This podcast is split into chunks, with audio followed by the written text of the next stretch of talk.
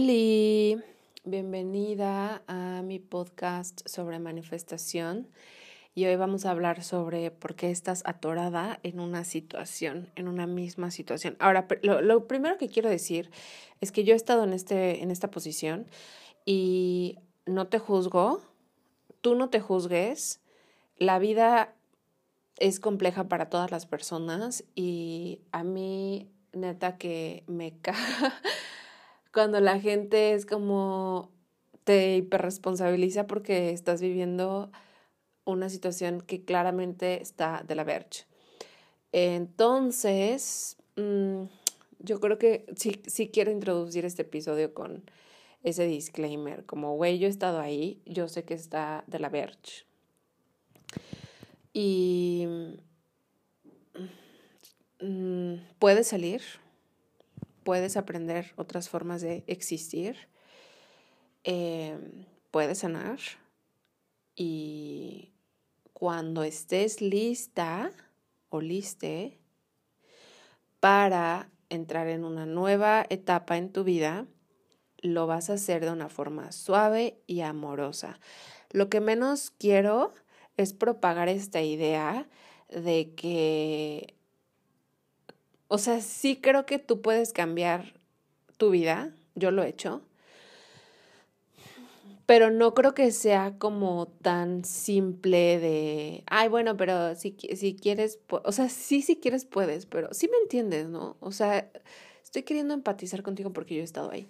A veces uno quiere y no puede, punto.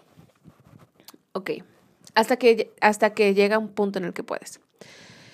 Em, mira, yo estoy hablando desde mi propia experiencia personal y como coach, porque trabajo con diferentes personas, observo diferentes casos eh, y en general me gusta ser observadora de las personas, aunque no, trabajen conmigo. Eh, cuando estoy, no sé, en una fiesta o así, estoy como observando. Lo que yo he observado sobre por qué nos atoramos en situaciones específicas es que pueden ser cuatro cosas. La primera, no, cinco cosas. La primera es que hay un aprendizaje que hay que integrar que no hemos logrado integrar todavía. Y lo voy a anotar aquí porque no está aprendizajes. Aprendizajes. Hay un aprendizaje que, y, está bien cabrón porque uno siempre sabe, o sea, uno siempre sabe lo que es, pero a veces toma tiempo tomar la acción. Por eso te digo que no te presiones. O sea, si todavía no es el momento, todavía no es el momento y hay que respetar eso. Pero muchas veces estamos atoradas porque no hemos logrado integrar o encarnar un aprendizaje que nos trae esta situación, que muchas veces está vinculado, si no es que todas, está vinculado con el amor propio. A veces nos mantenemos en situaciones em, que no nos convienen o que nos, que, que nos hacen daño. Y no nada más hablo de las situaciones obvias, como estar en una relación quizá violenta o tóxica, pero a veces, por ejemplo, podemos estar atoradas con patrones de de que no nos podemos proveer a nosotras mismas, ¿no? Y pues a lo mejor tú tienes una relación súper bonita con tu pareja, pero tu pareja te mantiene y tú ya no quieres eso y estás atorada y, y no puedes salir de ahí. Em, entonces, bueno, puede ser por diferentes razones. Uno, hay un aprendizaje que hay que, que, hay que integrar y que todavía no, no se completa. Dos, hay un apego a una narrativa. Cuando yo hablo de narrativas, hablo de las historias que te dice sobre ti, sobre los demás y sobre el mundo. Entonces tienes un apego. Por ejemplo, la gente que Ay, güey, no sé si esto es muy arriesgado. Ay, perdón, pero lo tengo que decir. Hay mucha gente que lucha contra el sistema. Y ese es un apego a una narrativa que desde mi punto de vista no nos conviene. Pero bueno, perdón. No quiero, no quiero. Ok, vamos a dejarlo ahí. Puede ser otro tipo de narrativa. Puede ser, por ejemplo, el apego a la idea o la historia de que los hombres siempre son unos huevones. Creo que yo tengo esa historia, ¿eh? Em, puede ser que yo soy mala en, no sé, dibujando, o yo soy mal, yo no soy lo suficiente inteligente, puede ser, ¿no? O sea, tenemos un apego a una historia. Esa sería la razón dos. La razón tres puede ser que tienes un apego a un rol, a un rol. Los roles son yo tengo el apego a ser la protectora. Yo tengo el apego a ser la buena de la historia. O yo tengo el apego a ser la excluida. Y nos categorizamos en estos, nos encasillamos en estos roles. Y si no tenemos la apertura de explorar qué es lo que hay afuera, por ejemplo, hay personas que son como las conectoras de su familia. Que su familia, si no existiera esta, si esta persona no existiera, se desmoronaría. Entonces esa persona podría tener el apego de, pues este rol, ¿no? De, de unificar y de conectar. Puedes tener el rol de... Mm, de hecho, hay varios. O sea, creo que sí hay como oficialmente, pero yo lo vi en la, la lista de roles, los vi en el Instagram de la Holistic Psychologist. Así lo encuentras. Lo voy a anotar aquí para dejarte este recurso en las ligas Insta de la Holistic Psychologist. Psychologist. Y la verdad no sé en qué post, porque ella pues pone muchísimos y pues no sé en cuál, pero sí hay como diferentes roles que uno adquiere cuando somos niñas y, y aprendemos sobre el mundo y es como, ah, si hago esto, obtengo amor. La razón cuatro puede ser un apego o una adicción emocional. Las adicciones emocionales son... Eh, Tal cual, o sea, es como yo necesito sentirme enojada porque mi cuerpo ya se acostumbró. Eso puede ser una adicción emocional. Por supuesto son inconscientes las adicciones emocionales y hay que observar. Una buena forma de observar si tienes adicciones emocionales, bueno, todos tenemos, pero ¿cuál es tu adicción emocional? Si es que es, negativa, es observar qué emoción sientes en las mañanas. O sea, cuando te despiertas y estás como, ah, yo, por ejemplo, mi primer pensamiento siempre es positivo, mis primeros pensamientos siempre son positivos, como, ay, gracias, Diosito, ay, aquí te quiero mucho, ay, y digo mis afirmaciones, pero sí he observado que después, si, si yo no hago nada, me agarra la prisa de ver la hora.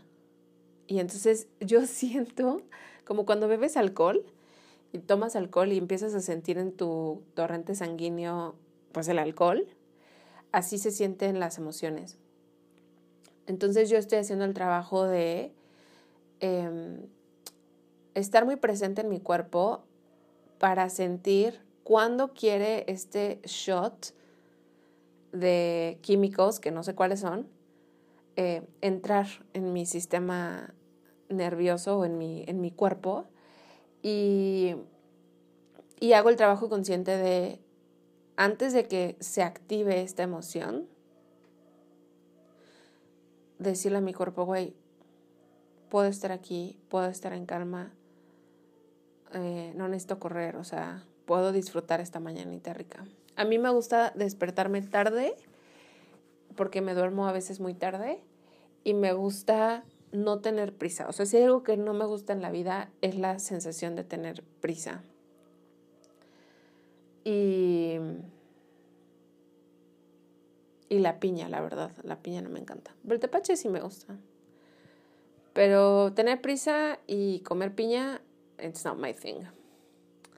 Entonces lo que yo hago es cachar esta emoción, pero porque yo ya he hecho trabajo somático y yo sé que esta es la ruta que tengo que tomar, pero quizás tú, tal vez este ejercicio no te sirva, o sea, tal vez tú tengas que hacer otro tipo de ejercicio.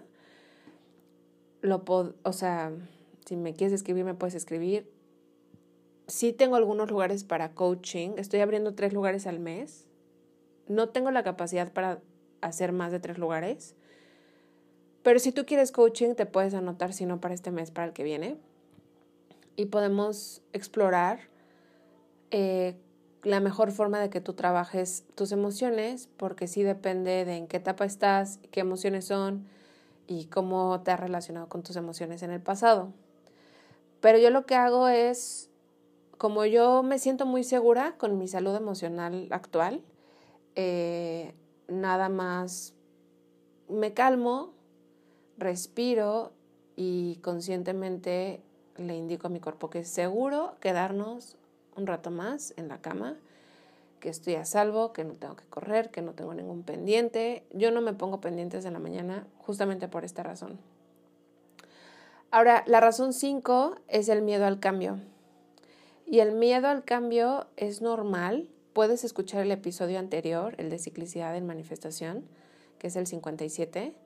Y el miedo al cambio eh, se va a ver como resistencia a lo nuevo. Entonces, cada que tú quieres hacer algo diferente en tu vida, puede que esta misma resistencia te lo impida. Así que hay cinco motivos por los que puedes estar atorada. Uno, hay aprendizajes que todavía no, no concluyen, que todavía no integras. Dos, hay un apego a una narrativa. Tres, hay un apego a un rol. Cuatro, hay un apego o una adicción emocional. Y cinco, hay miedo al cambio. Cualquiera que sea la razón, puedes sanarlo, no te presiones. Cuando tú estés lista para hacer este trabajo, vas a saber. Eh, no te esperes a estar harta para estar lista. Tienes que escuchar el episodio anterior. Estar harta no es no es no equivale a estar lista. Estar harta simplemente significa que estás en la etapa 1 o 2 de tu ciclo de manifestación. Pero eso no significa que ya estás lista. Cuando tú estás lista, no se siente ansioso, se siente sereno, como se siente un poco como cuando ya te derrotaste muchísimas veces y es como más bien una renuncia, pero que nace desde un lugar sereno. O sea, cuando dices, güey, no, no, se siente impulsivo, eh, se siente sereno. Si tú estás harta, no, ahí no estás lista. Estás motivada, pero no estás lista. Tal vez no estás lista. A menos de que tú sepas que ya estás lista, ¿no? Yo, yo no sé, yo, yo no puedo decirte cuándo estás lista. Em, tal vez podemos cerrar este episodio porque tenía más notas, pero creo que ya he hablado bastante. Que podemos cerrar este episodio con esta invitación que te hago. Primero, reconocer que si estás ahí es porque una parte de ti quiere estar ahí por lo que sea, por la adicción, por el apego, por los aprendizajes, por el miedo, por lo que sea, hay una parte de ti que prefiere estar ahí. Esto no significa que tienes que juzgarte o que tienes que tratarte mal por ello. Simplemente es como, pues seguramente una parte de mí, pues quiero estar aquí, güey. Y dos, Independientemente de la situación que sea, independientemente del motivo por el que estás ahí, el recurso que te puede sacar de una forma suave y amorosa, sin que tú tengas que hacer nada más que esto, o sea, neta que estés, solo haces esto, es adquirir presencia. Conciencia, presencia. Si tú solo te entrenas a ti mismo para estar presente, la misma presencia te va a votar. Si es que necesitas salir y si no va a cambiar la situación. Si todavía no necesitas cambiar esta situación, le va a dar otro tinte, otro matiz.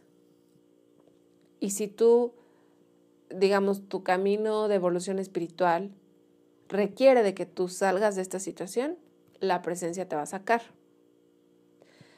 La presencia, no sé cómo explicar la presencia. Quizá la mejor forma de explicarlo es el estar aquí y ahora. Tu práctica, puedes hacer otros, otro tipo de trabajo, o sea, puedes hacer liberar patrones emocionales, que está en mi clase 8 de la membresía. Puedes, eh, y esto te va a ayudar a liberar estas emociones. Puedes tomar el recurso de cómo transformar tus creencias limitantes. O sea, puedes tomar varios recursos, también está en mi membresía. O escuchar el podcast, ¿no? Hay un montón de episodios ya aquí. Pero si tú no tienes recursos y quizá no tienes tiempo, edúcate a ti misma a ser, a estar presente.